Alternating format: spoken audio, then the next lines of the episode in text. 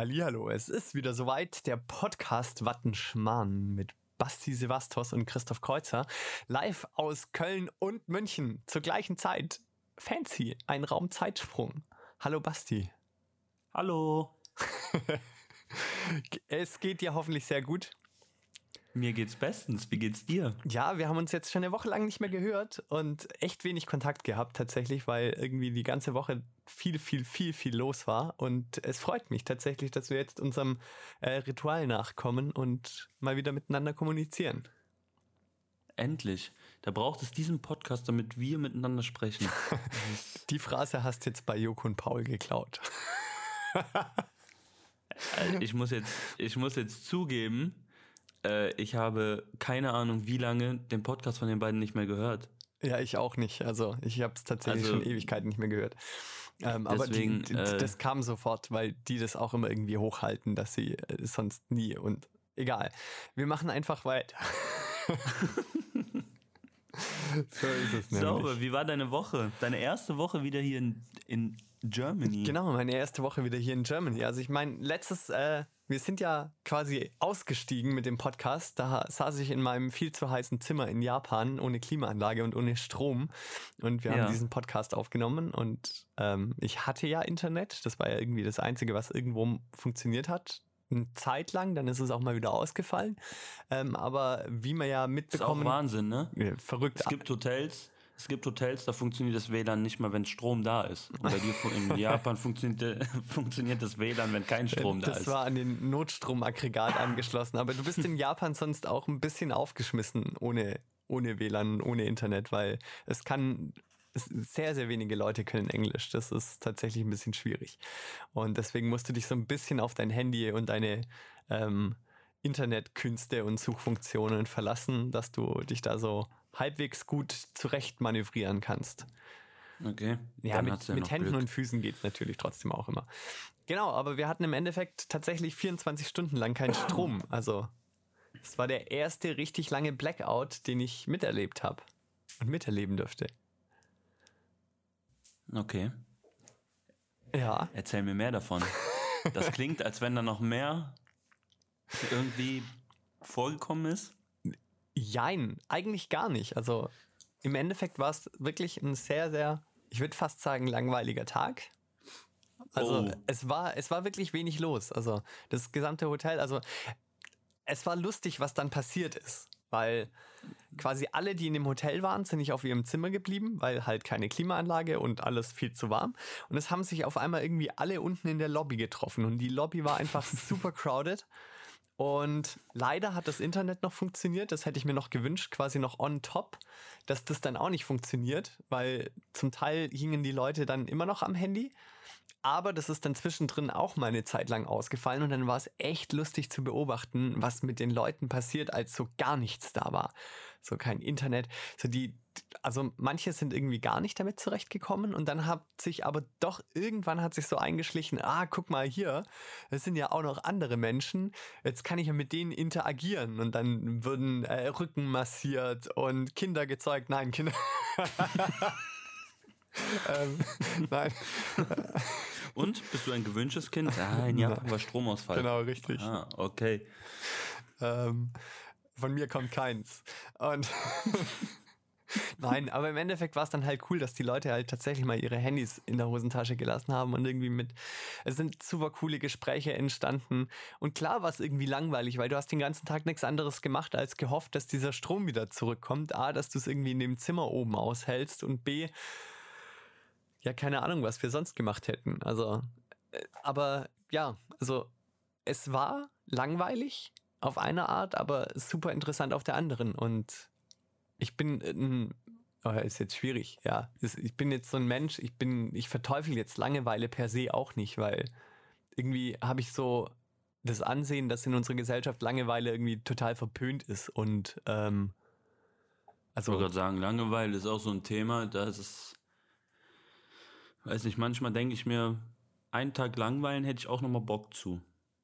Ja, richtig. Und also wir haben ja permanent Dauerfeuer, Dauerinput und wenn uns quasi ansatzweise langweilig ist, dann ist Netflix oder sonst noch irgendwas da und du ballerst dir da irgendeine Scheiße rein.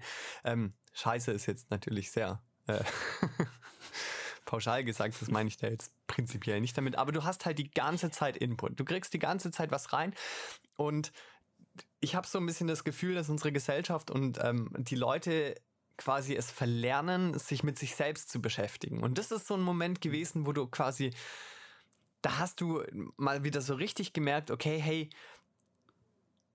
du bist gezwungen, mit dir zurechtzukommen, weil nichts anderes da ist. Vor allem, als das Internet weg war.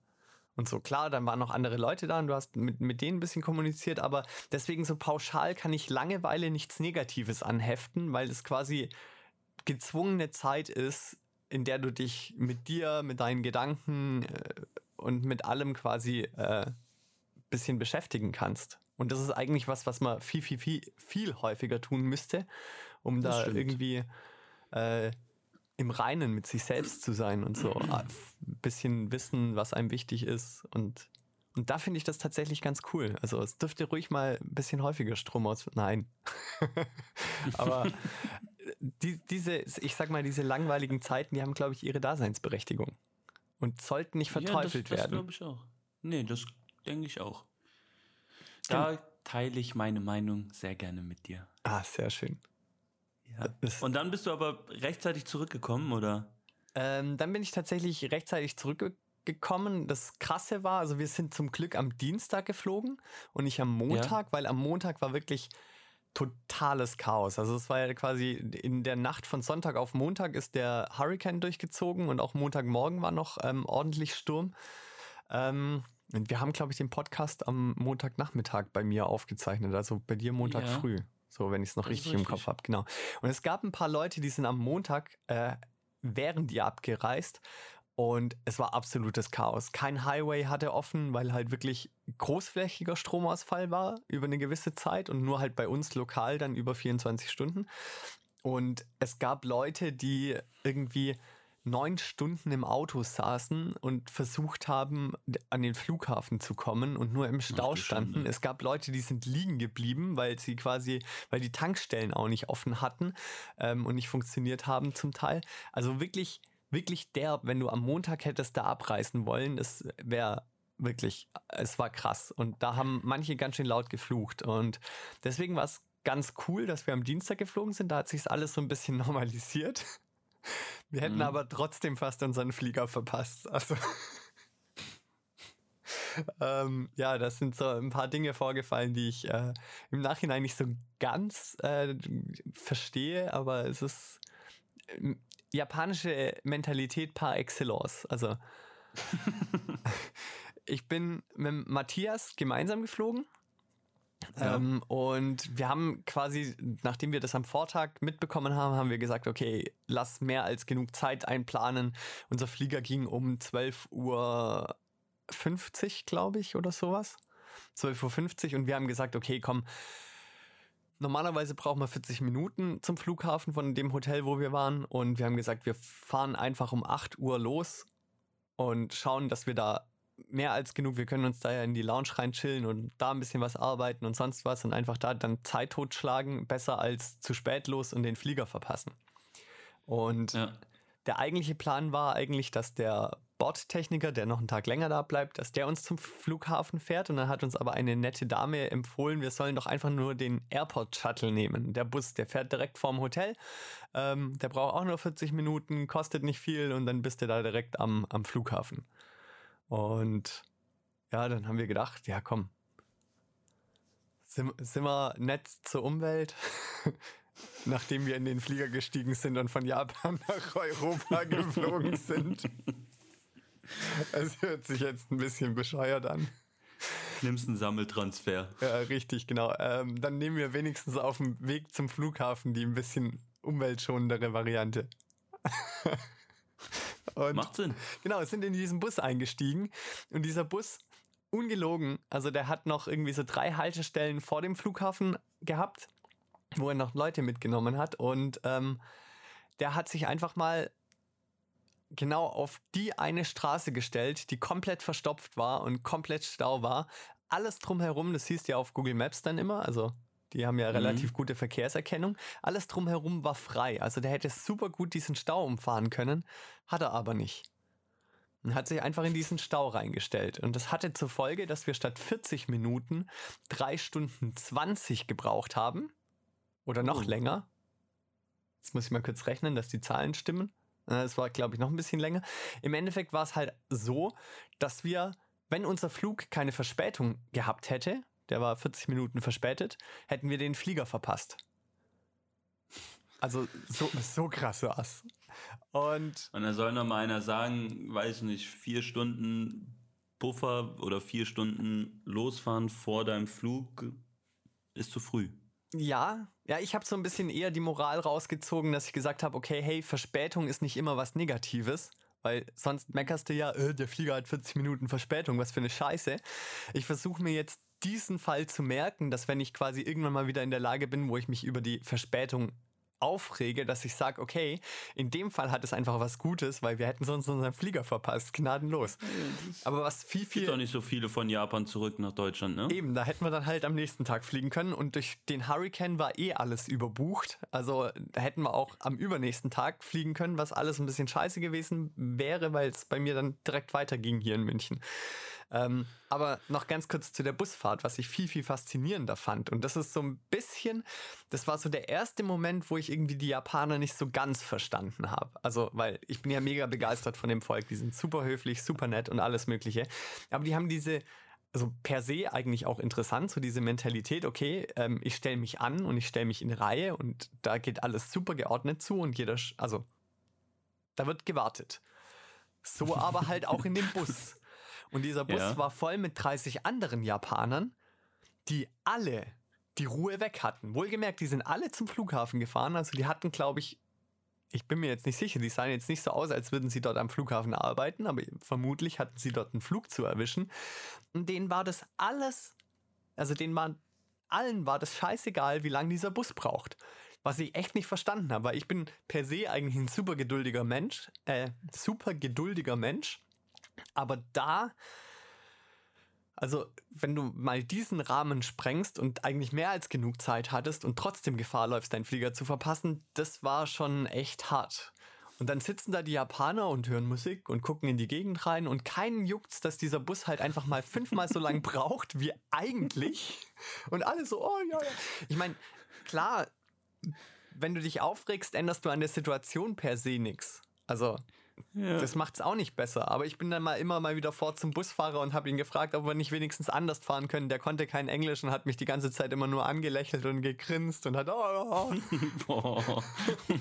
war wahrscheinlich völlig damit überfordert, dass äh, überfordert, dass von hinten einer nach vorne kam und ihn während der Fahrt oder also während dem Stau angesprochen hat und irgendwie so Input gegeben hat. Das kannte der, glaube ich, bisher noch nicht. Also oder dann waren wir an irgendeinem Busstopp, wo sich quasi dann die Schlange selber in, äh, ins Ende gebissen hat. Ähm, da war einfach die Ausfahrt von diesem Busstopp blockiert, weil die Einfahrt blockiert war. Also, und da war ich kurz davor, aus dem Bus rauszuspringen und einfach Verkehrspolizei zu spielen. Einfach den Leuten also wirklich, hey, oh, es war heftig. Und die Japaner aber alle die Ruhe weg und sitzen da drin. Scheißegal, ob das jetzt fünfmal so lange dauert. Hey, ich hab's nicht verstanden. Das habe ich wirklich nicht verstanden, weil ich mir gedacht habe, die müssen doch auch irgendwas zu tun haben. Und bei denen muss es doch auch relevant sein, ob sie fünfmal so lang brauchen für eine Strecke oder halt eben nicht. Und dann kommt der deutsche Christoph und stört ihre Ruhe im Bus. Mischt den ganzen Laden auf. Richtig. Und will noch Verkehrspolizist spielen. Wahnsinn. Ja, manchmal brauchst du es. Ah. Das heißt, dann lernen wir jetzt aber daraus, dass in Japan in den Bussen nicht ein Schild hängt, bitte während der Fahrt nicht mit dem Fahrer sprechen. Ja? Doch, das hängt da ganz bestimmt, aber es war auf Japanisch und das habe ich nicht lesen können. Hä, warum hast du nicht dein Handy genommen? Es gibt doch diese Fototranslator. Ja, ich weiß, aber das, dann wüsste ich ja, dass ich gerade, also ich wusste ja eh, dass ich was falsch mache. Ja gut, Unwissen heißt, schützt nicht vor dem Gesetz, aber ähm, ja, du hast falsch gemacht, dass du die Japaner in ihrer Ruhe gestört hast. Ja, ich weiß. Äh, also, das war der größte Fehler. In dem Fall fühle ich mich auch gar nicht so schlecht. Also, weil. Nee. Aber du bist ja dann auch rechtzeitig wieder hier jetzt. Genau, es, ja alles es, geschafft. Es war, es war wirklich absurd, diese Rückreise. Aber wie wir dann endlich in diesen Flieger eingestiegen sind und äh, abgehoben sind, äh, ja. Dann war alles gut. Da ist ein großer Stein vom Herzen gefallen. Wunderbar. Dann können wir den Podcast jetzt ja eigentlich beenden. Du hast jetzt 15 Minuten erzählt. So viel kann ich gar nicht jetzt nachlegen. ja, ich merke gerade auch. Ich gucke hier gerade auf diese Timeline und denke mir, oh geil. äh, ja, das Lustige ist ja, für, für die anderen, ähm, du bist ja immer so, dass du nach der Folge sagst, so, ich sehe wieder hier bei mir nur ne, ähm, Ausschläge. ähm, und du hast das Gefühl, du redest nur und jetzt kommt es direkt am Anfang. Ich bin mal gespannt, was du mir danach sagst. Die Folge besteht nur aus einem Monolog von dir quasi. Ja, ich schweige jetzt einfach den Rest, okay? Du wolltest eh auf stumm machen. Keine ja. Ahnung, warum ich das jetzt alles gehört habe. Mann.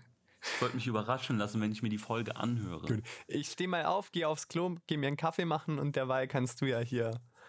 Besser oh. nicht. Besser nicht. Besser nicht. Außerdem, du hast deinen Joker mit während der Aufnahme auf Toilette gehen, hast du schon eingelöst, ja? Den gibt's nicht mehr. Den gibt's nicht mehr. Den hat, gibt's bei dir nicht mehr. Hat, hat niemand gemerkt. Ja, du hast es ja gesagt. Ja, das stimmt. Ja. Nee, schön. Und jetzt bist du, hast du dich wieder gut in Deutschland eingelebt und ich habe gesehen, du warst auch schon wieder viel unterwegs. Willst du davon auch noch erzählen? Dann sind wir bei einer halben Stunde. Ja, das, wenn du jetzt gerade die Frage stellst, jetzt kann ich die, die nächsten 15 Minuten anfangen. Ich, ich mache es einfach mal nur sehr, sehr kurz und sage, ja, äh, ich bin zurückgekommen, mein Koffer ist noch nicht mal ausgepackt, ich habe noch nicht mal Wäsche gewaschen, es ging direkt weiter. Ich hatte äh, zwei Tage lang einen Job hier in München in einer Mega-Location mit Peloton. Das ist so ein Spinning-Bike-Hersteller, die jetzt im November ihren Deutschland äh, ähm, Start haben und den deutschen Markt erobern wollen. Und danach bin ich direkt weiter mit der Sophia Flörsch an den äh, Bilsterberg mit Mini und da hatten wir gestern ein bisschen Spaß, ein bisschen Mini durch die Gegend heizen und bewegen. Ja, ich habe gesehen, du bist jetzt auch Rennfahrer, ne? Nein, nenn es bitte nicht so. Ich kam mir lustigerweise, oh, das war tatsächlich lustig. Ich habe genau das quasi bei mir erwischt, was ich bei anderen Leuten hasse. Und zwar, ich saß neben, ähm, ich saß neben der Sophia und also eh schon fand ich krass, dass sie gesagt hat, ja, hier fahr mal und weil ich hätte, glaube ich, den größten Respekt, wenn ich wüsste, wie ich so ein Auto bewegen soll, wenn irgendein anderer Heini quasi jetzt hier auf der Rennstrecke meint, er müsste da ein paar Runden drehen. Da würde ich, mhm. glaube ich, als am ehesten äh, quasi aussteigen wollen. Ich, ich habe es aber versucht, also unter Kontrolle zu halten. Es gab irgendwie einen Moment, wo ich mit ein bisschen Untersteuern in die Kurve reingebremst habe, weil ich ein bisschen zu schnell war. Das war aber auch alles. Aber ich habe mich dabei erwischt, dass ich quasi die ganze Zeit, ich habe mich schlecht gefühlt und quasi, weil ich so, weil ich so in, in diesem Schatten stand. Da sitzt ein Rennfahrer neben mir und ich habe keine Ahnung von Autofahren. Also ich fahre halt Auto, wie ich denke, aber ich habe es jetzt also ein bisschen Theorie kenne ich natürlich, aber ich habe es noch nie gemacht. Also ich war noch nie mit einem Auto auf der Rennstrecke unterwegs. Das war tatsächlich Premiere ähm, und war deswegen natürlich irgendwie super unsicher und war dann, habe mich dabei erwischt, dass ich dann halt so gesagt habe, also mich so quasi super klein gemacht habe im Vergleich zu ihr. Und das hasse ich, wenn das Leute bei mir machen, wenn es um Fotografie geht. Wenn Leute zu mir kommen und dann halt irgendwie mir ein Bild zeigen oder sowas und dann sofort so machen, so, oh ja, aber du machst ja, und das ist ja ganz, ich weiß nicht, vielleicht kennst du die Situation ja. Ist schwierig du zu Du meinst, dass, dass, dass jemand dir ein Bild zeigt und sagt, ja, aber das wird niemals so gut sein wie, wie deins oder das ist nicht so gut wie deins, irgendwie so? Genau, richtig. Und diese Situation ja. hasse ich voll bei anderen Leuten, weil ich mir immer denke, hey, mach dich doch nicht kleiner als du bist. Und ja, wir, wir, wir, messen ja hier eigentlich mit zwei verschiedenen Maßen, weil du hast einfach das Bild jetzt gerade gemacht, weil du Bock drauf hattest und ich, ich kann, also ich kann unterscheiden zwischen äh, einer künstlerischen Bewertung von einem Bild. Also ich schaue jetzt von einem Profifotografen ein Bild anders an, als wenn jetzt irgendwie meine Familie oder meine Freunde irgendwie äh, Urlaubsknipsereien aus dem, also Knipsereien aus dem Urlaub zeigen. Also dann kann ich immer ja. noch die Urlaubsbilder von denen genießen und guckt dann nicht die Bilder an und sagt, oh, also da ist jetzt schon ein bisschen scheiße geframed und also das hätte ich hier anders gemacht und hier, also ja, da ja, mal hier das, das Licht und die Schatten. Und, und genau das hatte ich aber quasi bei ihr und das war danach echt ganz lustig, weil ich mir nämlich eigentlich gedacht habe, okay, wäre ich jetzt auf dem Beifahrersitz gesessen, ich hätte mir wahrscheinlich in die Fresse reingehauen, hätte gesagt, jetzt halt dein Maul und fahr einfach, du machst es schon in Ordnung, solange wir nicht irgendwo in der Bande hängen. Ja, stark. War, ja, aber war siehst du, dann hast du jetzt die Erfahrung auch gemacht. War ein sehr lustiger Self-Learn-Moment, den ich tatsächlich hatte. Das glaube ich. Hat sie denn, hast du denn ein Feedback bekommen, wie du gefahren bist danach? Ah, kein ausführliches. Also das war dann so, ja, ja. ein bisschen hätte es mich natürlich schon gereizt, dass ich so noch ein bisschen, aber also so ein bisschen Theorie-Input bekommen, mhm. aber im Endeffekt muss man auch sagen, es ist halt ein Straßenauto und, und das halt auf einer Rennstrecke. Also da bist du fernab von, du musst irgendwie jetzt irgendwas, also ja, da kannst du jetzt, glaube ich, nicht. Du kannst natürlich optimieren, aber es ist jetzt, ja, sag ich mal, vom rennfahrerischen Aspekt her ist es wahrscheinlich mhm. relativ. Feedback war dann eher so, ja, ja, hast du gut gemacht, aber lass mich lieber wieder fahren. Ne? Richtig. Wo ist die Brechtüte? ja, nice. Nee, war cool, genau. Und da bin ich gestern Abend wieder zurückgekommen und bin jetzt wieder hier. Hier, schön. Aber jetzt mal mehr als genug von mir geredet mich interessiert, weil es auch äh, Teil der letzten oder quasi noch in der letzten Folge so war. Ja. Bist du mit deiner Nachbearbeitung vorangekommen und wenn ja, wie schnell? Oh, interessantes Thema. Ähm, ich bin vorangekommen, ja. Ähm, ich habe die, also grundlegend bin ich ja so irgendwie, ich muss die Bilder gefühlt direkt fertig machen, nachdem ich sie gemacht habe.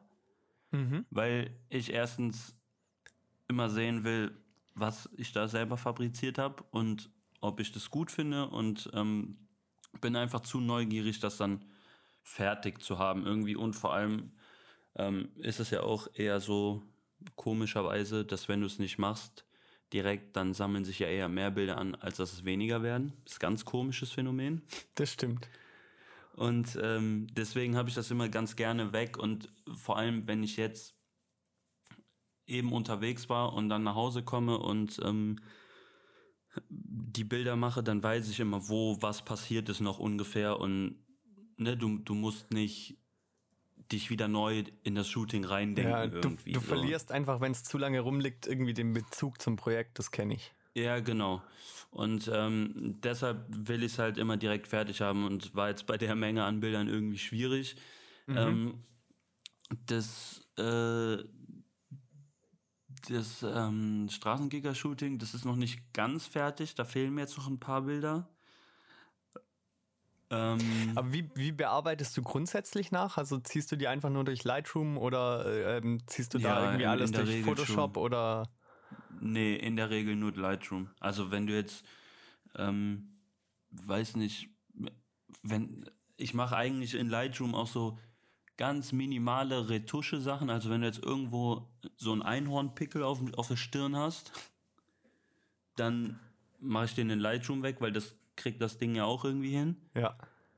Ähm, und das war es eigentlich schon. Also so ähm, an, ja, Retusche hautmäßig irgendwie oder sowas, das das, wie ich es immer ganz gerne nenne, glatt bügeln mache ich nicht. Mhm. Ähm, deswegen eigentlich nur Lightroom, mein, mein Preset da drauf und ähm, dann äh, ist das eigentlich relativ schnell fertig. Aber mhm. hast du dein ja. Preset selber gemacht oder? Ja. Also ich habe äh, irgendwie so eine Zeit gehabt, da habe ich unfassbar viel immer rumprobiert und Bilder ne, oder Einstellungen geändert und ähm, dann dachte ich immer irgendwann so am Ende des Tages, geil, das finde ich, finde ich gut.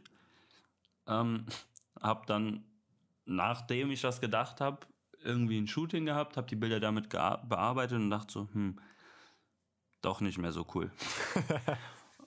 und dann habe ich wieder ein bisschen geändert und dann dachte ich so, boah, okay, das ist jetzt aber geil. Mhm dann hast du das aber nur auf den Bildern irgendwie ausprobiert und wobei ich das schon grundlegend immer auf mehreren ausprobiere, damit du halt verschiedene Situationen auch checkst und ähm, ja, aber aus der Situation raus dann immer nur bei diesem Shooting quasi getestet und dann mit dem Preset dann quasi in das nächste Shooting gegangen oder in die nächste Bildbearbeitung und dann dachte ich so, ja, immer noch nicht so cool. Und das hat sich irgendwie, ja, ein Dreivierteljahr oder sowas durchgezogen, glaube ich. Äh, wo ich dann selber auch das Gefühl hatte, so, ja, die, Äh, die Bilder sehen irgendwie trotz Bearbeitung unterschiedlich aus und das gefällt mir irgendwie nicht so. Und dann ähm, ja, hatte ich irgendwann eins, was ich äh, eigentlich oder was ich gut fand und auch äh, über längere Dauer. Und ähm, dann war es aber ja leider so, dass ich davon äh, kein Backup hatte. Und dann wurde mir das MacBook ja geklaut. Oh, das ist natürlich. Das sind. Jo. Das, also, das habe ich zum Glück quasi nicht lernen müssen, sondern das habe ich relativ früh gemacht, dass ich angefangen habe, mir alle meine Adobe-Einstellungen für die ganzen Programme, also gerade was jetzt Schnittprogramme und sowas angeht. Ich, also Foto nutze ich ja nicht viel, da ist ja nur Camera Raw, aber auch da die ganzen Presets, die ich mal irgendwann gemacht habe. Und bei mir sind es tatsächlich auch mehrere, weil ich immer mal wieder anpasse und es ist ja auch so, das ist im Endeffekt an die Farbumgebung, also was überhaupt an Farben in deinem Bild sind und an die Lichtsituationen sind die ja im Endeffekt angepasst. Ähm, mhm. Die habe ich mir alle online und über die Dropbox und nochmal irgendwo auf einer Harddrive immer nochmal gespeichert, weil ich echt Schiss davor habe. also ich hatte sie grundsätzlich, hatte ich, äh, habe ich es auch gemacht auf anderen Festplatten, die gespeichert. Nur weil das halt so relativ neu war, hatte ich das noch nicht drauf. Ja, da äh, das du, nutzt ja halt du nutzt ja keine Dropbox. Jetzt können wir mal hier ein bisschen Werbung machen oder keine Ahnung. Aber so mache ich es zum Beispiel. Du kannst, wenn du Dropbox tatsächlich ähm, ein, also ich weiß jetzt nicht genau, welche Stufe das ist, ein Pay-Moment, dann kannst du in deinem ganz normalen Ordner, kannst du quasi, also in deinem ganz normalen Hard Drive-Verzeichnis kannst du Ordner markieren, die quasi hochgeladen werden sollen. Also du musst okay. nicht alles quasi in diese Dropbox-Ordnerstruktur ziehen, sondern du kannst dann halt eben sagen, genau dieser Voll, äh, Folder in Lightroom, wo die ganzen Presets drin sein sollen, der soll bitte noch online in meiner Dropbox sein. Okay.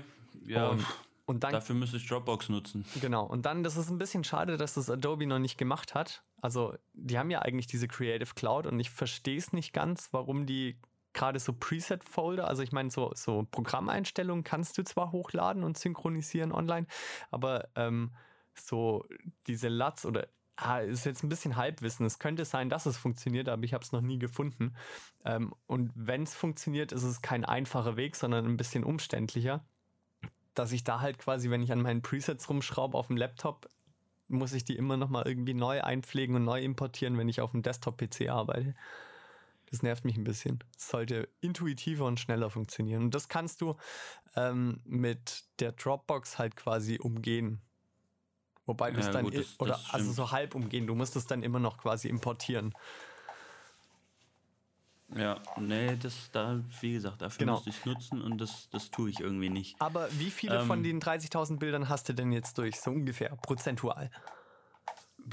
Äh, also die Hochzeit habe ich fertig. Ja?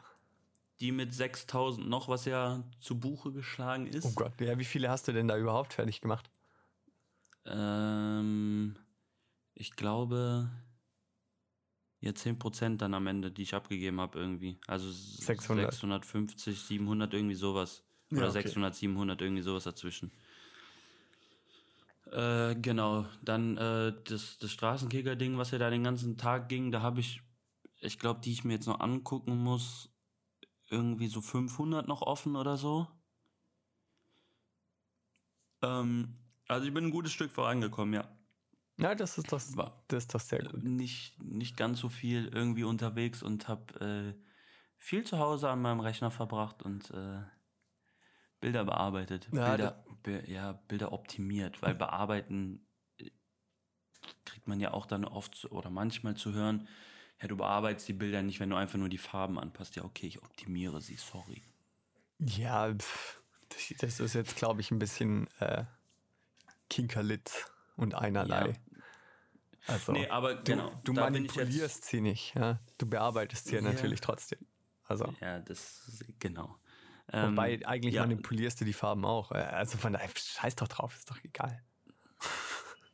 Ich habe mit den Bildern nach dem Shooting, ich habe sie weiterverarbeitet und.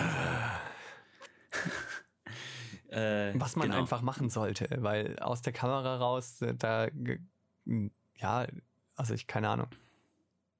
Das ist richtig.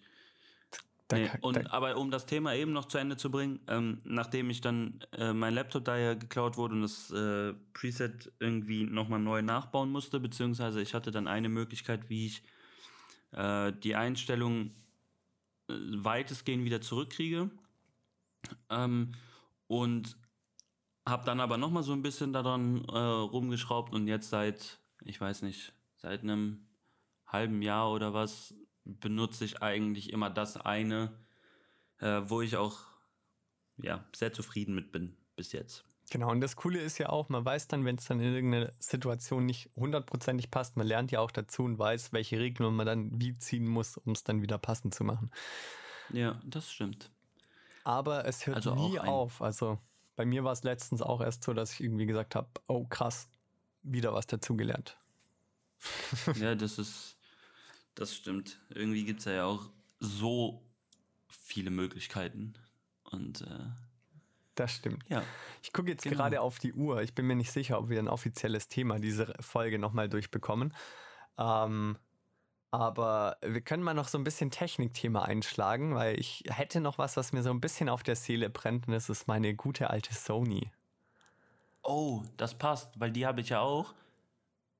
Und ich muss damit ja jetzt auch vermehrt arbeiten. Da bin ich mal gespannt, was du jetzt sagst. Vielleicht teile ich deine Meinung. Also, ich glaube, wir fotografieren beide mit Leica hauptsächlich, oder? Mhm. Also, so viel, so viel sei schon mal vorneweg gesagt. Und äh, das lieben wir zum Fotografieren. Und ein großer Teil von mir ist ja aber halt auch Bewegtbild und Video.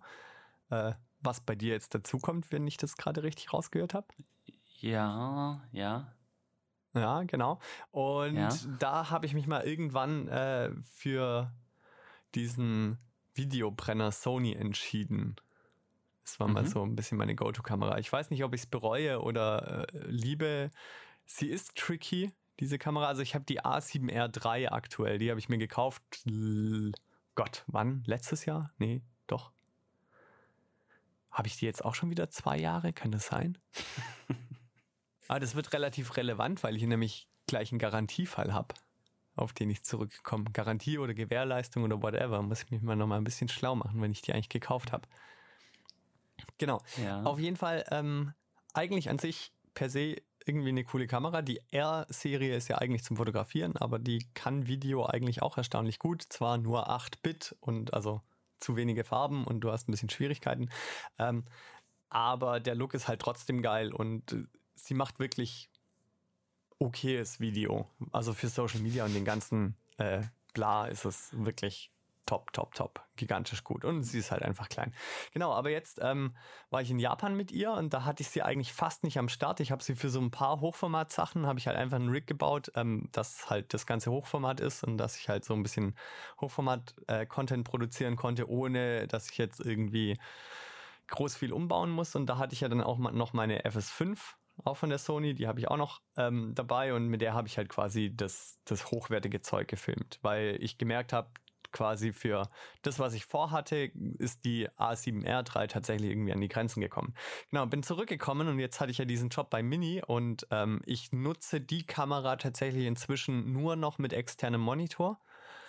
Ähm, mhm. Weil du einfach viel, viel, viel bessere Kontrolle darüber hast, über was du bekommst. Noch dazu, auch wenn es wenig Sinn macht, ähm, wegen 8-Bit filme ich mit der immer im S-Log 2, weil es nach vielem Rumprobieren das einzige Profil ist, wo ich halbwegs verlässliche Farben und quasi also ein halbwegs verlässliches Bild in den Output bekomme. Allerdings nicht, wenn man den kamerainternen Monitor verwendet, also für Belichtungen und das Ganze, sondern ich nehme halt immer einen externen Monitor, schließe den an, der ein LUT drüberlegen kann über das Ausgangssignal, über das S-Log, dass du halt eben passende Farben, passende Kontraste und Zeug bekommst. Hab da ein LUT gemacht, also Lookup Table, das ist halt im Endeffekt einfach nur so ein Look, den du da falls es jetzt jemand mhm. nicht weiß, den du da mhm. einfach drüber klatschen kannst, dann wird das Bildmaterial direkt interpretiert und umgewandelt und auf dem Monitor ausgegeben. Ähm, habe da eben eingebastelt, um das S-Log-Material besser zu beurteilen zu können und genau, du solltest zum Beispiel, oh Gott, jetzt wird es gerade ein bisschen wirr. Du solltest S-Log zum Beispiel auf der Sony-Kamera immer anderthalb Blenden überbelichten, weil ähm, es ist sehr, sehr rauschanfällig, dieses Profil. Also das heißt, du solltest immer nach oben belichten und überbelichten, dass du dann runterziehen kannst, weil sonst kriegst du in den Schatten immer ein super ekliges Rauschen. Das ist tatsächlich so. Und deswegen habe ich halt den LUT auch so geschrieben. Der ist quasi so, dass er quasi erstmal das ganze Bild erstmal wieder runterzieht und anderthalb Blenden äh, wegnimmt und dunkler macht. Und dann siehst du halt auf dem Bildschirm wunderbar, was du bekommst und womit du arbeiten kannst. Es ist dann halt natürlich so, dass es in Grauverläufen alles wegbricht, weil Kamera nicht so gut, aber scheiß drauf, es ist Social Media und da fällt es eh niemandem auf, außer einem selber. Genau, aber jetzt war ich bei dem Problem, dass dieser HDMI-Ausgang äh, am Arsch war. Also ich habe hier dann irgendwie am äh, lass mich kurz überlegen, dass ich nicht lüge, am Samstagmorgen, genau, um 10 Uhr nochmal was ging mein Zug und ich bin halt morgens aufgestanden und habe all, alles gepackt und halt natürlich gehört so ein bisschen Equipment-Test dazu. Wollte dieses Rig zusammenbauen, funktioniert dieser Monitor nicht. Und ich vermute jetzt gerade, das ist noch nicht ganz klar, dass dieser scheiß Port, dieser HDMI-Port kaputt gegangen ist und ich konnte jetzt tatsächlich keine Alternative äh, auftreiben. Aber jetzt komme ich zum eigentlichen Thema, was mich da wahnsinnig abgefuckt hat, was Sony angeht, wo ich mir auch gedacht habe, das kann nicht sein, diese Kamera kostet fast 4000 Euro, nur die Kamera. Und du hast, jetzt halte ich fest, also die Menüführung ist scheiße bei Sony, das wissen, glaube ich, alle, die sich so mal ein bisschen damit befestigt haben, äh, ja. befestigt, beschäftigt haben.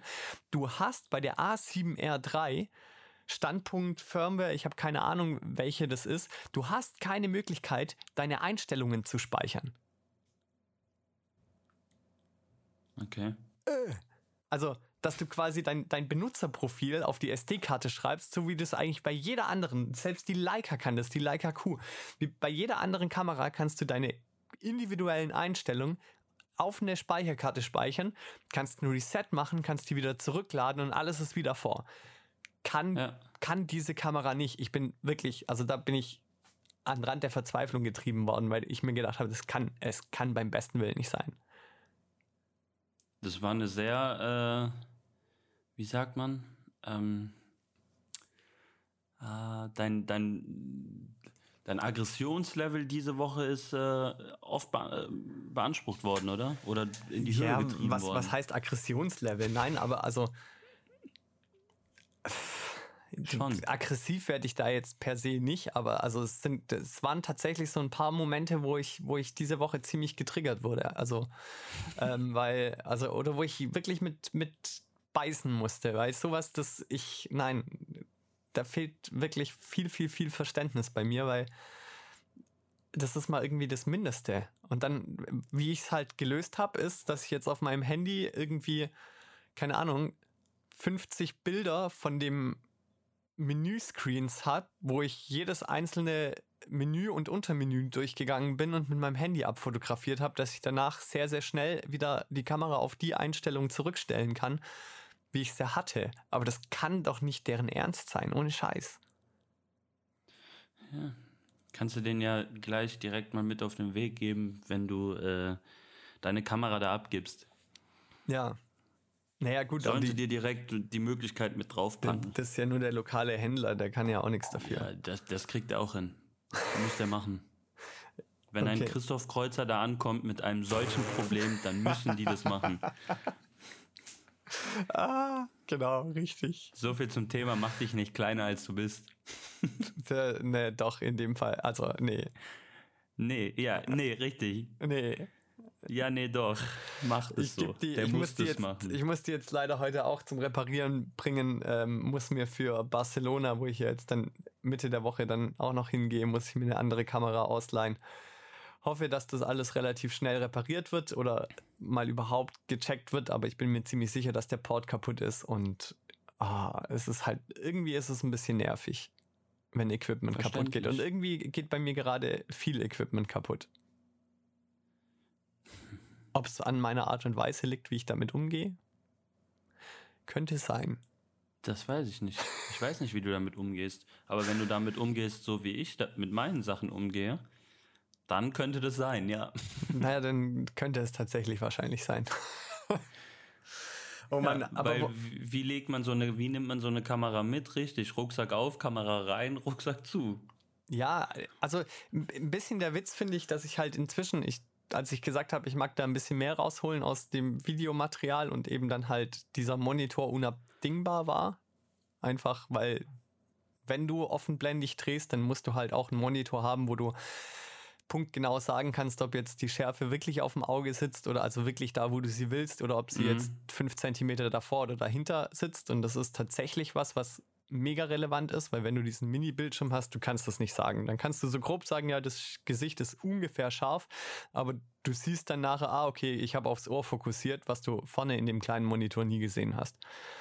Und da hilft es halt natürlich mega, so einen externen Monitor dabei zu haben. Ähm, aber ich habe dann extra. Dann kannst du mir da ja auch mal nachher oder später oder wann auch immer mal drüber äh, berichten, was du da hast. Ja, natürlich. Weil Vielleicht interessiert es ja auch ein paar. Also ich habe im Endeffekt äh, von Small HD, das ist so ein Monitorhersteller, den 502 den ganz normalen. Der kostet irgendwie, glaube ich, wenn ich es richtig im Kopf habe, alleine 700 Euro, sowas um den Dreh. Ähm, und man braucht dann noch so ein paar Zusatzdinge, dass es richtig funktioniert oder gut funktioniert. Und für mich war dann zum Beispiel auch der Schritt, dass ich sage, okay, es gibt jetzt äh, externe Power. Also ich habe dann halt einen V-Mount mit hinten. Also ich habe tatsächlich so ein bisschen größeres Rig um die Kamera drumherum gebaut, weil ich gesagt habe, ich mag nicht die ganze Zeit irgendwie 20.000 kleine Sonderakkus dabei haben und wechseln müssen, sondern mir reicht ein großer. Und mhm. der Bildschirm, der läuft normalerweise mit Canon-Akkus. Ich weiß nicht, ob es ihn auch in, in anderer Form gibt. Genau, aber ich habe da jetzt halt eben so ein, so ein Dummy drin mit äh, D-Tab äh, Stromanschluss und hau das dann quasi über so eine große Batterie, lasse ich den laufen. Ähm, dann ist eigentlich relativ wichtig für den, dass man eine Sunhood hat, sage ich mal. Also irgendwas, um die Sonne zu blocken, dass du den auch draußen, wenn es wirklich hell ist, richtig siehst. Da gibt es auch noch mhm. ein, ein, eine teure Variante von Small HD, die ist äh, viel, viel, viel heller und die kannst du tatsächlich auch in direktem Sonnenlicht ähm, ablesen. Die kostet aber quasi selbe Größe, glaube ich, 2000 Euro oder sowas. Das war es für mich nicht wert. Also, zumal der Verbrauch ja dann auch wieder mehr Strom und alles. Ist anscheinend, also so aus Erfahrungsberichten, ein ziemlich guter Monitor. Wobei ich mir habe sagen lassen, dass auch da, wenn du den wirklich im direkten Sonnenlicht verwendest, dass du selbst da auch ein paar Probleme bekommst. Also, obwohl der so hell ist. Und dann war okay. für mich klar, okay, hey, 700 Euro, das ist okay für einen guten Monitor. Der hat tatsächlich an Software und Dinge, die man mit ihm machen kann, alles, was du brauchst. Also der hat mhm. ein SDI-In und ein HDMI-In und jeweils ein SDI-Out und HDMI-Out. Das heißt, du kannst den auch überall immer irgendwo in Reihe schalten. Also wenn du jetzt quasi eine große Filmkamera hast und sagst, okay, das ist jetzt mein Reference, also oder mein, mein Drehmonitor, mein Viewfinder quasi für die große Kamera, dann kannst du da das Signal reinballern. Ähm, kannst du es quasi für dich nehmen, dass du framen und alles kannst und belichten kannst. Kannst aber das cleane Signal, was von der Kamera kommt, quasi zum Beispiel an irgendeinen Transmitter oder an einen anderen Recorder oder sonst irgendwas direkt wieder raus. Das ist alles relativ wichtig und quasi, ja, an internen Dingen hat er alles, was er braucht. Ist tatsächlich ein sehr, sehr cooler Monitor und ich kann ihn mhm. allerbestens empfehlen. Der Gut, einzige, genau, der einzige Downside. Auseinandersetzen dann. Genau, der einzige Downside, den ich da jetzt sagen könnte, wäre halt eben der, dass du, du kannst ihn, wenn du draußen unterwegs bist, du brauchst auf jeden Fall ähm, so eine Sunhood. Also das, mhm. die ist von, von Small HD selber relativ cool. Das ist einfach so ein Neoprengespann und ähm, da, damit lässt sich es auch im, in hellsten Bedingungen gut arbeiten. Die haben auch noch irgendwie einen Viewfinder, den habe ich auch, weil ich den Monitor ja im Rent habe und der Rent hat das äh, vorgeschrieben, dass ich das dazu kaufe. Ähm, der ist für mich persönlich aber mega scheiße, weil ich bin Brillenträger und Brillenträger und Viewfinder ist immer ist immer eine ja. Scheiß-Kombi. Weil View yes. Viewfinder ist halt einfach wichtig, dass du dein Auge komplett reinbringst und dann siehst du auch alles. Das kann ich mir vorstellen. Hey, so, jetzt haben wir noch mal ein bisschen Technik gelabert. Hilfe, Gott, die Folge ging auch wieder viel zu schnell vorbei. Yes, das ist richtig. Ist jetzt auch ein guter Zeitpunkt, weil ich ähm, gucke jetzt gerade auf die Uhr, also auf die richtige Uhr, nicht auf die Aufnahmezeit und stelle fest, dass ich Hunger habe und noch nicht gefrühstückt habe. Ah, Dito. Doch, einen Kaffee habe ich schon gefrühstückt. Hm. Aber es ist ja schon Damit Mittag kannst du mich ja nicht zufriedenstellen, ne? Deswegen schnell eine Kleinigkeit und gleich Mittag, weil Frühstück kann man eigentlich auch getrost überspringen mhm. und steigt einfach mit einem gediegenen Mittagessen ein. Aber heute ist so ein Tag, da muss ein bisschen was schon vorm Mittagessen zwischen der Kauleiste gewesen sein. Ja, das stimmt. Okay, ähm, lass uns mal noch ganz kurz mit einem Appell enden. Und zwar, also ähm, mich würde wahnsinnig, ähm, also ja, mich würde interessieren, woran, an welchen Themen ihr eigentlich Bock hättet, dass wir durchgehen. Weil ich meine, jetzt gerade war wieder so viel quasi in unserem, ähm, in unserer Woche los, dass wir gesagt haben, wir müssen da das Ganze mal kurz irgendwie ein bisschen bequatschen, aufarbeiten. Aber wir haben natürlich auch Bock, äh, euch einen gewissen Mehrwert irgendwo mit reinzupacken. Und ähm, vielleicht machen wir einfach auf Instagram mal irgendwann so ein, eine kleine Frage mit, mit Themen, die wir vielleicht mal irgendwie diskutieren könnten hier in dem Podcast. Oder? Gute Idee. Gute Idee, sehr gute Idee. Vor allem hast du jetzt mich unterschwellig auch nochmal daran erinnert, dass ich ja noch ein Bild posten muss. Oh ja, das stimmt. Und zwar vor morgen. Vielen Dank für diesen Reminder. Hast du sehr gut verpackt. Richtig. Ähm, ja, dann würde ich sagen, enden wir jetzt an dieser Stelle. Genau. Ähm, ich poste das Bild. Und wenn diese Folge dann erschienen ist, werden wir bei Instagram eine Fragerunde machen, wo die ganzen Zuhörer, also ihr da draußen, ähm, uns einfach eine kurze Meinung geben können oder, oder Feedback geben können, Wünsche mitteilen können, was sie gerne hören möchten.